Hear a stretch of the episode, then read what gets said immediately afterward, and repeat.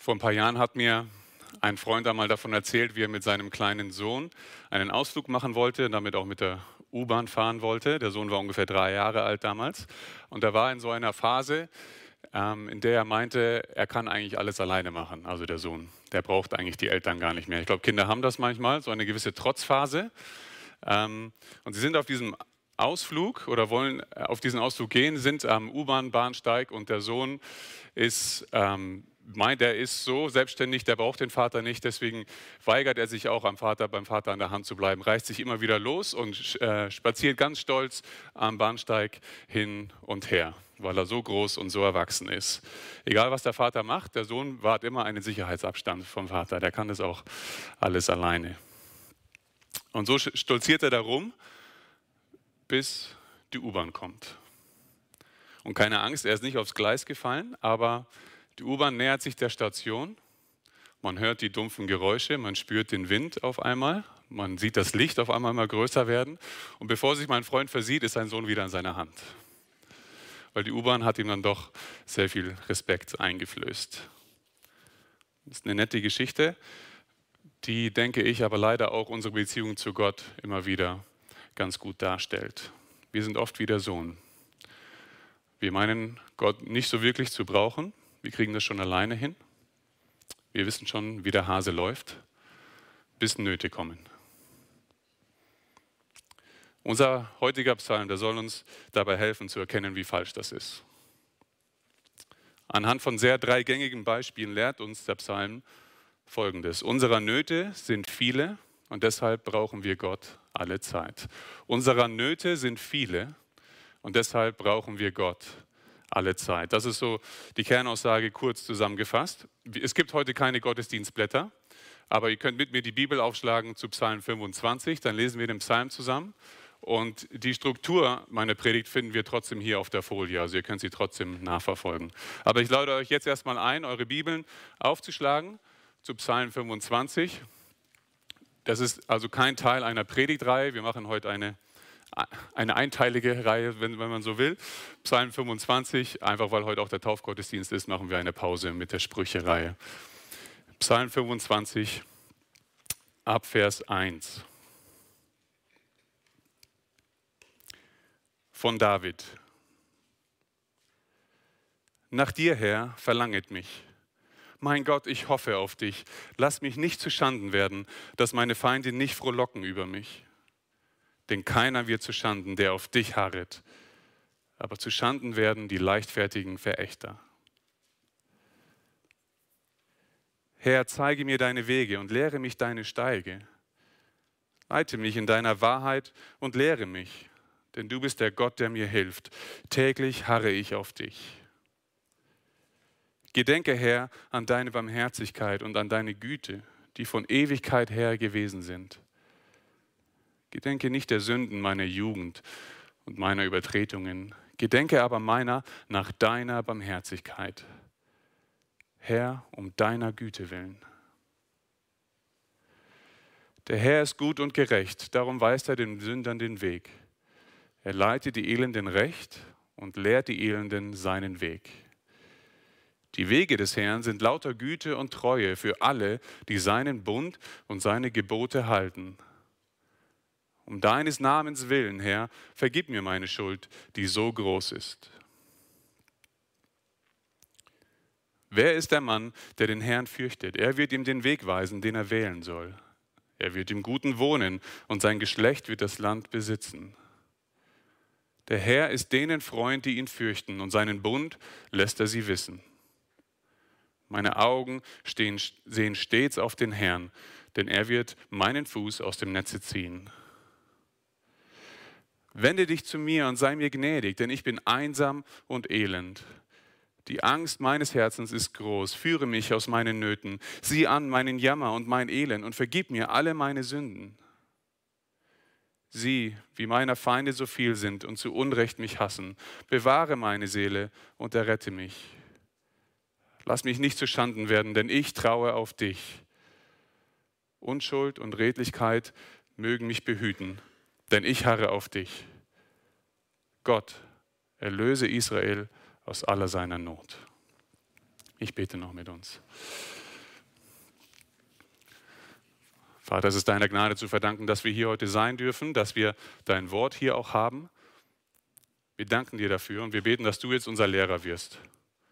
Wir beten, dass du alles wegnimmst, was uns vielleicht ablenken könnte. Wir beten, dass du mir Klarheit gibst im Kopf und auch im Sprechen und dass du jetzt das Hören und das Sprechen segnest, dir zur Ehre. Amen. Ihr habt vielleicht gerade schon beim Lesen des, Psalms gemerkt, dass der nicht so strikt geordnet ist, wie wir das gerne manchmal hätten. Da wiederholen sich manche Themen. Ähm, sie überschneiden sich auch, sie gehen ineinander über.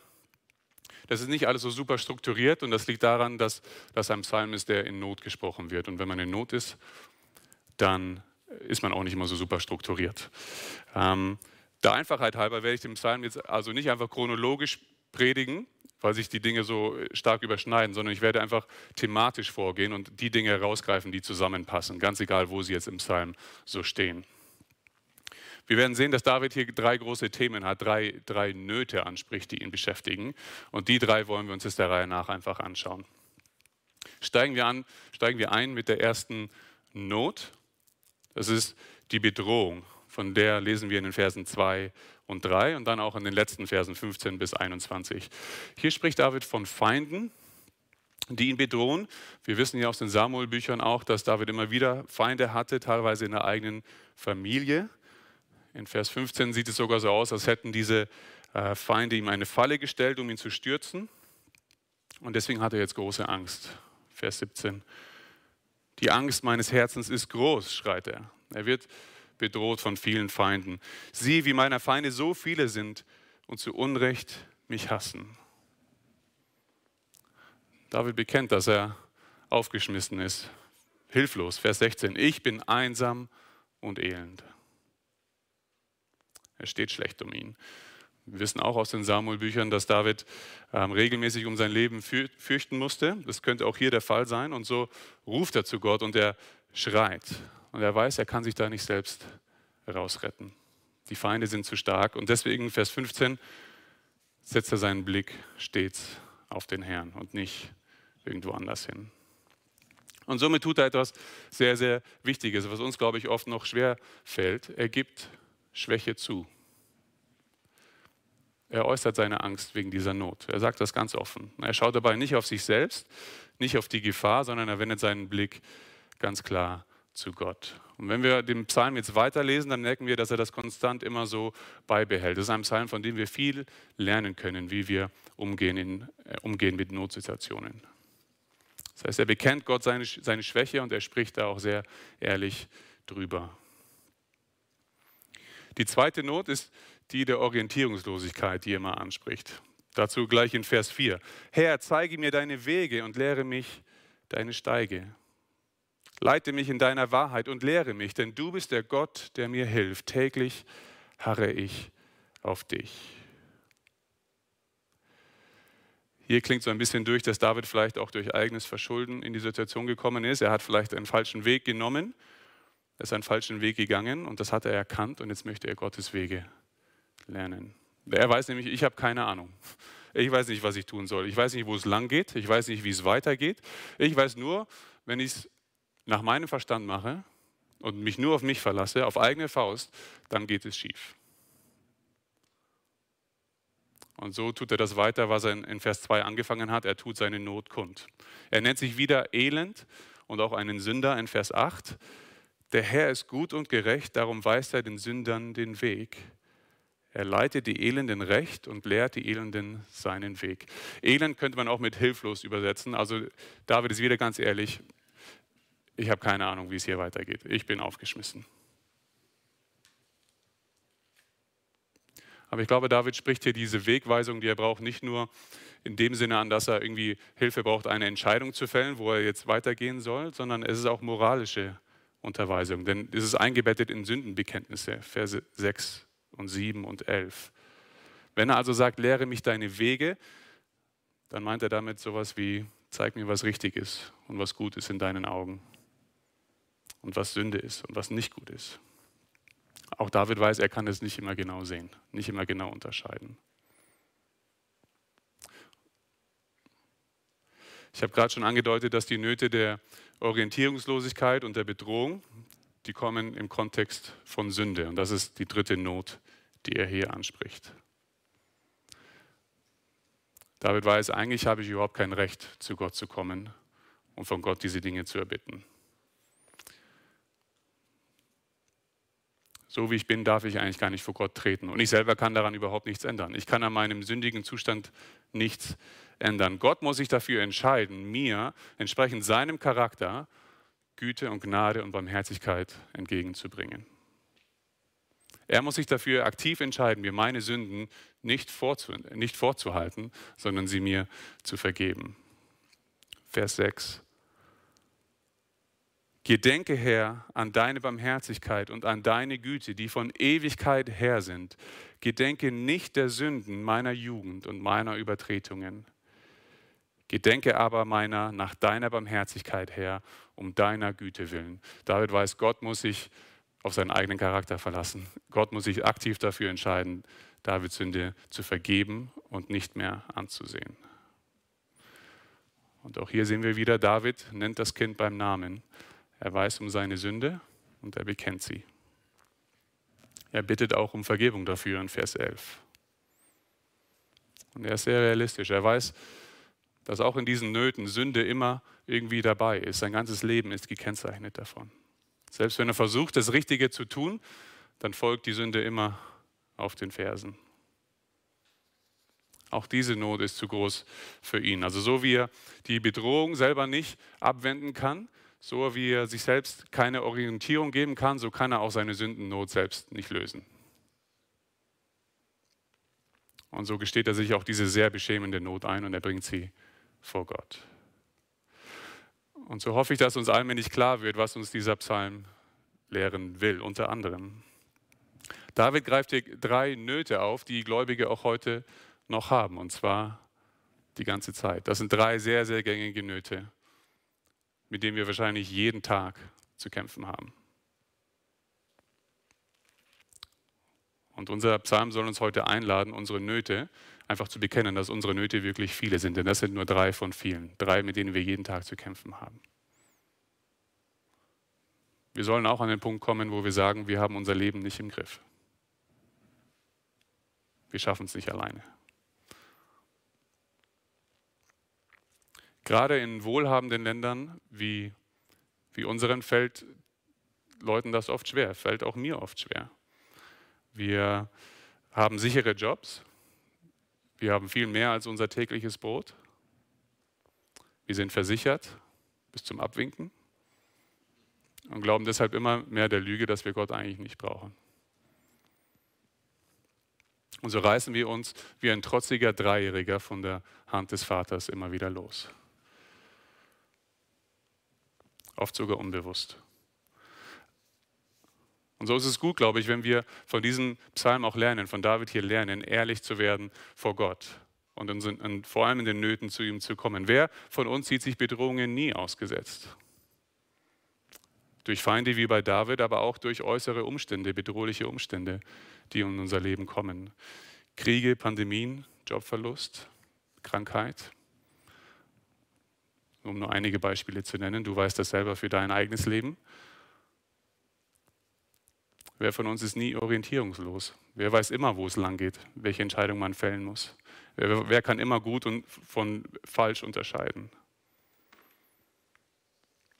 Wie gehen wir, wo finden wir Orientierung, gerade wenn wir Bedrohungen ausgesetzt sind, wenn die ärztliche Diagnose kommt, wenn der Jobverlust kommt, wenn die Kriege und Pandemien ausbrechen?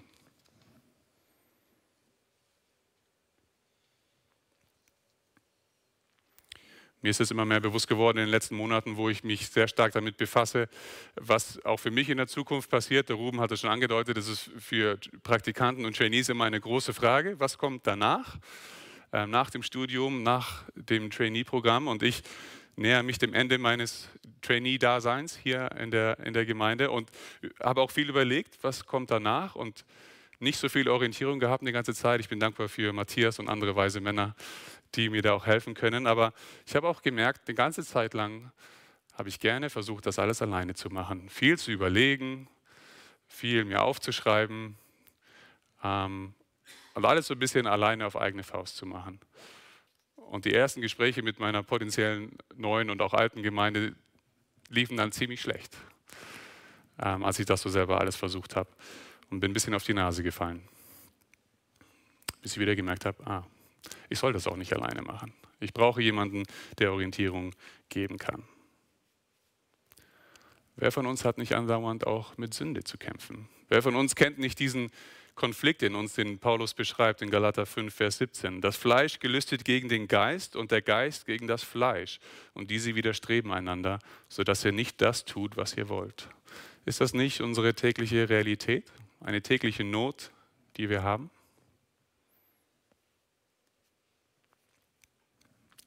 Seien wir also ehrlich zu uns selbst, seien wir ehrlich Gott gegenüber, seien wir auch ehrlich unseren Geschwistern gegenüber, dass wir unser Leben nicht immer im Griff haben. Das ist okay.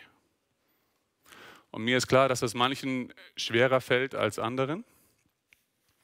Manchen von uns fällt es sehr schwer zuzugeben, dass sie wirklich in Kämpfen sind. Und ich hoffe, dass das bisher Gesagte dann auch euch geholfen hat, ähm, da ein bisschen offener zu werden und ähm, das auch zuzugeben und zu bekennen. Andere wiederum erkennen ihre Nöte sehr schnell. Die sind wie David sehr schnell dabei, zu Gott zu rennen, aber vielleicht auch sehr schnell dabei, auch zu verzweifeln. Vielleicht gehen sie zu weit die andere Richtung. Wenn es bei dir so ist, dann möchte ich dir zusprechen, dass Gott weiß, wie es dir geht, dass das, was dir zustößt, deine Nöte, dass sie kein Unfall sind, dass Gott nicht aus Versehen irgendwas außer Kontrolle hat kommen lassen, sondern dass er das genau sieht, dass alles aus seiner guten Hand kommt und er genau weiß, was er tut. Nöte gehören auch zu Gottes festem Plan. Er verwendet sie besonders gerne, um an uns zu arbeiten, um uns zu verändern. Deswegen sagt Jakobus auch im Neuen Testament, freut euch, wenn ihr in mancherlei Anfechtungen fallt. Das ist sehr herausfordernd, das weiß ich. Aber wir dürfen darin wachsen zu glauben, dass Gott dass alles, was uns zusteht, wirklich aus Gottes Hand kommt und dass er das verwendet, um sich zu verherrlichen in uns. Wenn du also eher dazu tendierst, in Notsituationen zu verzweifeln, dann hoffe ich, dass der zweite Teil dieser Predigt dir noch sehr viel mehr weiterhilft. Denn jetzt schauen wir auf Gott. Das bringt uns zum zweiten Punkt. Wir haben bisher gesehen, unsere Nöte sind, unsere Nöte sind viele. Und der zweite Punkt ist, deshalb brauchen wir Gott alle Zeit. Wenn wir also einmal anerkannt haben, dass wir alleine aufgeschmissen sind, dass wir Hilfe brauchen, das war der erste Schritt, dann kommt der zweite Schritt und das ist der anzuerkennen, dass wir Gott brauchen und zwar immer. Einfach anzuerkennen, dass wir sind wie Dreijährige in der großen, weiten Welt, die eigentlich keine Ahnung haben, was los ist, wie es weitergeht. Wir werden im Neuen Testament ja auch Kinder genannt. Und das hat seinen Grund. Kinder brauchen Eltern. Auch wenn sie manchmal so tun, als kämen sie alleine zurecht. Wir sind nicht dafür geschaffen, alleine zu leben. Ohne Gott. Adam und Eva schon, damals vor dem Fall, sind mit Gott im Garten gewandelt. Erst nach dem Fall ist der Mensch auf die Idee gekommen, ohne Gott zu leben. Wir wissen natürlich auch, aus dem Rest der Bibel, dass, Gott, ähm, dass wir Gott immer brauchen, ähm, dass wir auch unabhängig von den Nöten, dass wir jeden Atemzug nur deswegen tun, weil Gott ihn uns gibt. In so gesehen brauchen wir Gott wirklich jede Sekunde. Aber was Nöte tun, ist, dass sie uns dahin bringen, das anzuerkennen. Dass sie uns von dem Irrglauben wegbringen, dass wir uns selbst versorgen können. Nöte sollen uns genau daran erinnern, dass wir unglaublich unglaublich abhängig sind von Gott. Ich habe letztens erst einen äh, Podcast gehört im Auto von einem Pastor in London, der ähm, einen riesigen Burnout gehabt hat, weil er mit der Zeit immer mehr sich von Gott entfernt hat und ähm, versucht hat, alles alleine zu machen. Das passiert auch Pastoren. Und er sagt, eine seiner größten Sünde ist die, zu glauben, dass er völlig unabhängig sei.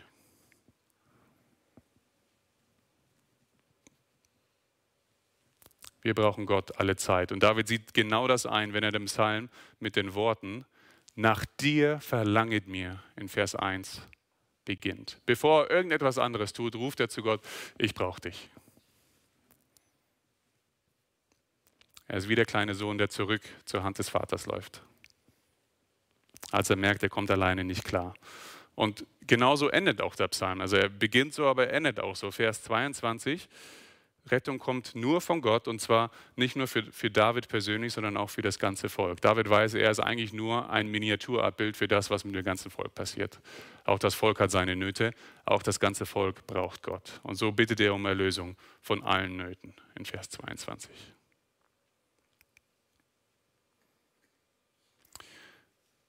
Dass sie Gott brauchen, liegt aber nicht nur daran, dass sie Nöte haben, es liegt auch daran, dass der Herr, ihr Gott, der hier angesprochen wird, derjenige ist, der ihnen in den Nöten begegnen kann. Er hat die richtigen Antworten parat. Er ist der richtige Ansprechpartner, wenn man so will.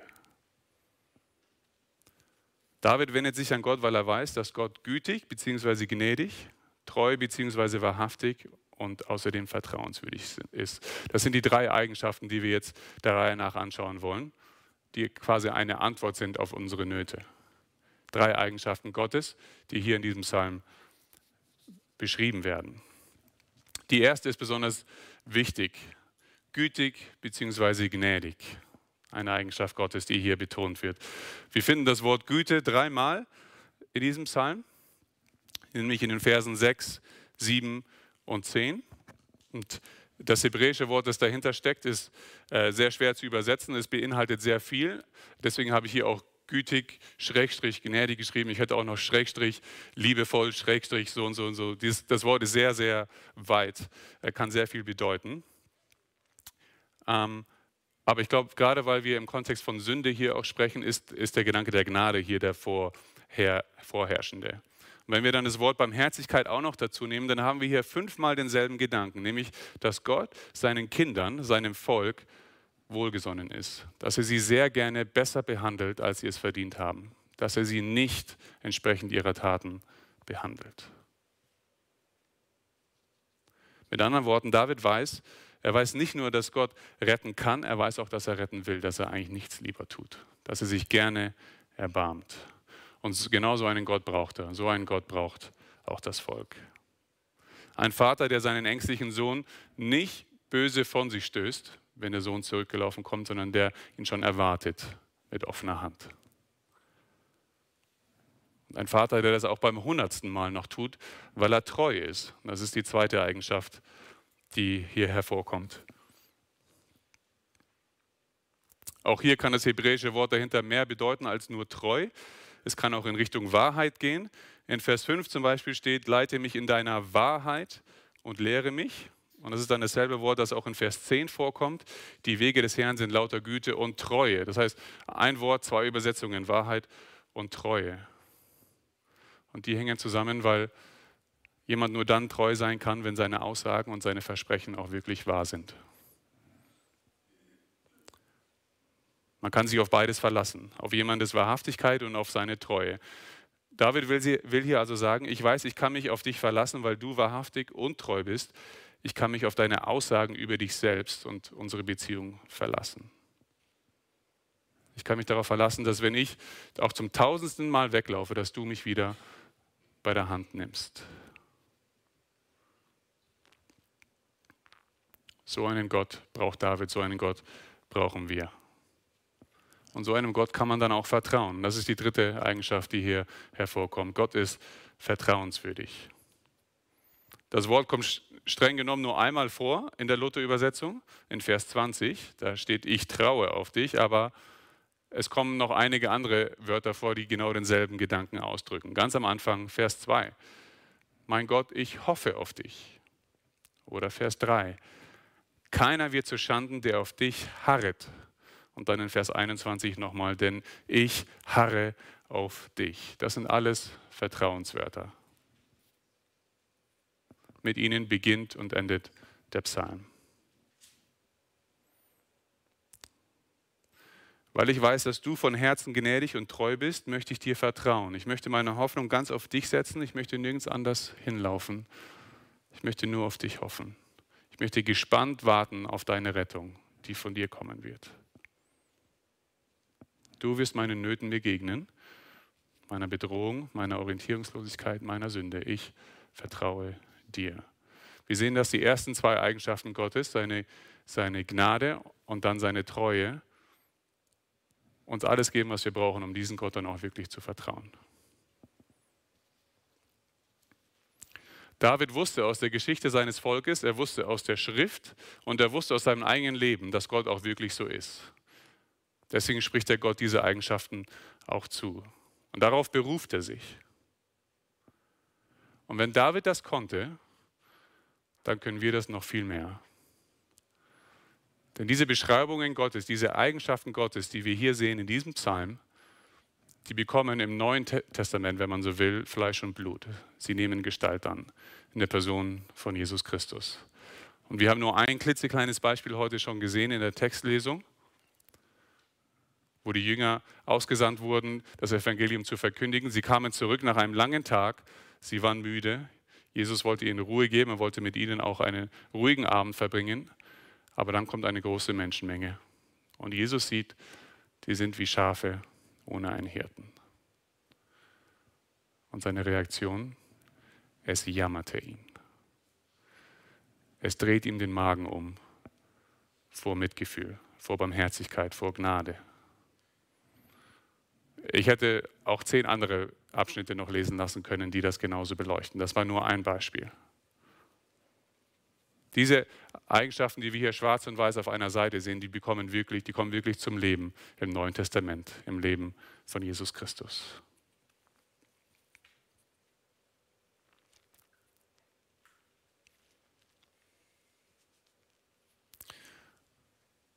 Diese Eigenschaften kommen aber natürlich noch viel mehr zum Ausdruck am Kreuz, wo Jesus Christus sein Leben gibt für Sünder. Da steht der Gerechte für die Ungerechten, um sie mit Gott zu versöhnen. Und jeder, der, der diese Versöhnung in Anspruch nimmt, der hat jeden Grund dann auch wirklich auf diesen Gott zu vertrauen und darauf zu vertrauen, dass dieser Gott sich auch um alle seine Nöte kümmern wird.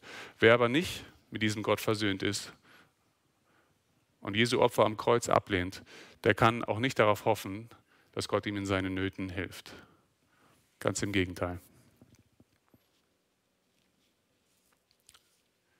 die Nöte desjenigen, der nicht auf Gott vertraut, mit seinem ganzen Leben, die Nöte werden in Zukunft nur noch mehr zunehmen, in Ewigkeit sogar noch viel mehr und unendlich.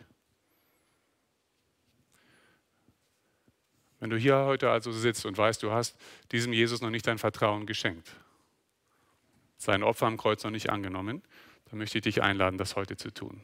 Bekenne vor ihm, dass du dein Leben nicht im Griff hast dass deine Nöte zu groß für, dich sind, dass vor allem deine Sündennot du selber nicht lösen kannst, dass du ihn brauchst. Bitte ihn um Vergebung und setz dein ganzes Vertrauen nur auf diesen Jesus, auf diesen Gott, der dich so sehr liebt, dass er seinen einen Sohn gegeben hat.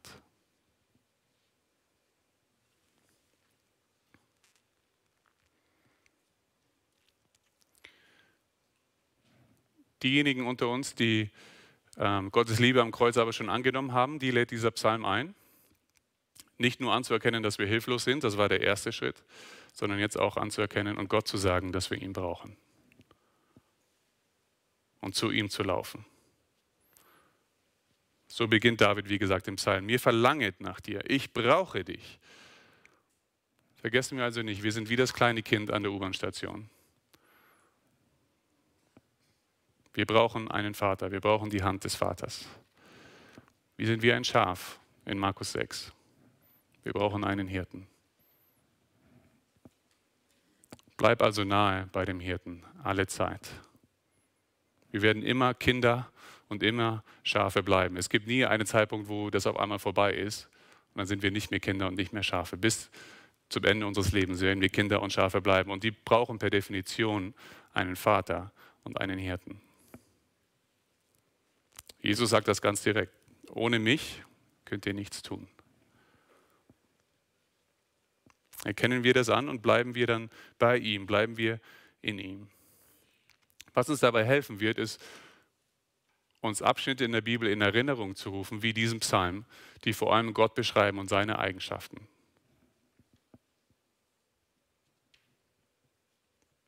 Prägen wir uns Verse und Abschnitte ein, wie diesen Psalm, die von den Eigenschaften Gottes sprechen, die uns dann ermutigen, die uns einladen, wirklich immer wieder zu diesem Gott zu kommen. Denn irgendwann fangen wir auch selbst an zu glauben, nee, jetzt ist zu spät. Jetzt zum 1200. Mal können wir nicht nochmal kommen. Wir brauchen solche Psalmen, die uns einladen und ermutigen, immer wieder zu kommen und immer wieder zu bekennen, wir schaffen es alleine nicht. Das ist besonders wichtig, wenn, wir, wenn du einer von denen bist, die dazu tendieren zu verzweifeln in ihren Nöten. Ruf dir Gottes Eigenschaften immer wieder in Erinnerung und bete im Lichte dieser Eigenschaften, klammer dich an diese Eigenschaften, sprich, sprich sie Gott zu und dann beruf dich drauf. Sodass du an den Punkt kommen kannst, wo du auch sagen kannst, ich harre auf dich, ich warte auf deine Rettung. Und tu das idealerweise mit anderen zusammen. Im letzten Vers, Vers 22, da nimmt David, wie gesagt, das ganze Volk mit in dieses Gebet. Es sollte ein Gebet sein, in dem in das das ganze Volk mit einstimmen konnte. Ein Gebet, mit dem sich das ganze Volk identifizieren konnte. Ein Gebet, das man als ganzes Volk zusammen, auch als Gemeinde beten kann.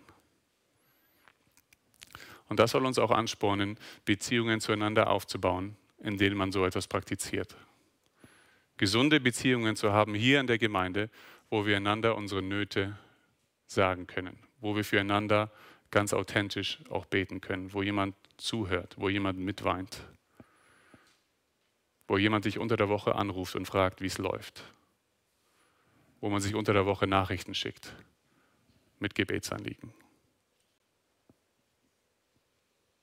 Fragen wir einander regelmäßig, wie wir füreinander beten können. Ich bin so dankbar, dass ich auch heute noch in dieser Gemeinde, aber sogar noch in Australien Freunde habe, die alles stehen und liegen lassen, um zu beten, wenn ich ihnen ein Signal schicke. Wir brauchen das. Machen wir uns nichts vor, wir brauchen das. Und das ist gut. Die Gemeinde ist genau dafür da. Unsere Nöte sind viele, aber sie kommen aus Gottes guter Hand. Unsere Nöte sind viele, aber Gott kann und will helfen. Unsere Nöte sind viele, aber wir dürfen sie zusammen vor Gott bringen. Lass uns ihm dafür danken.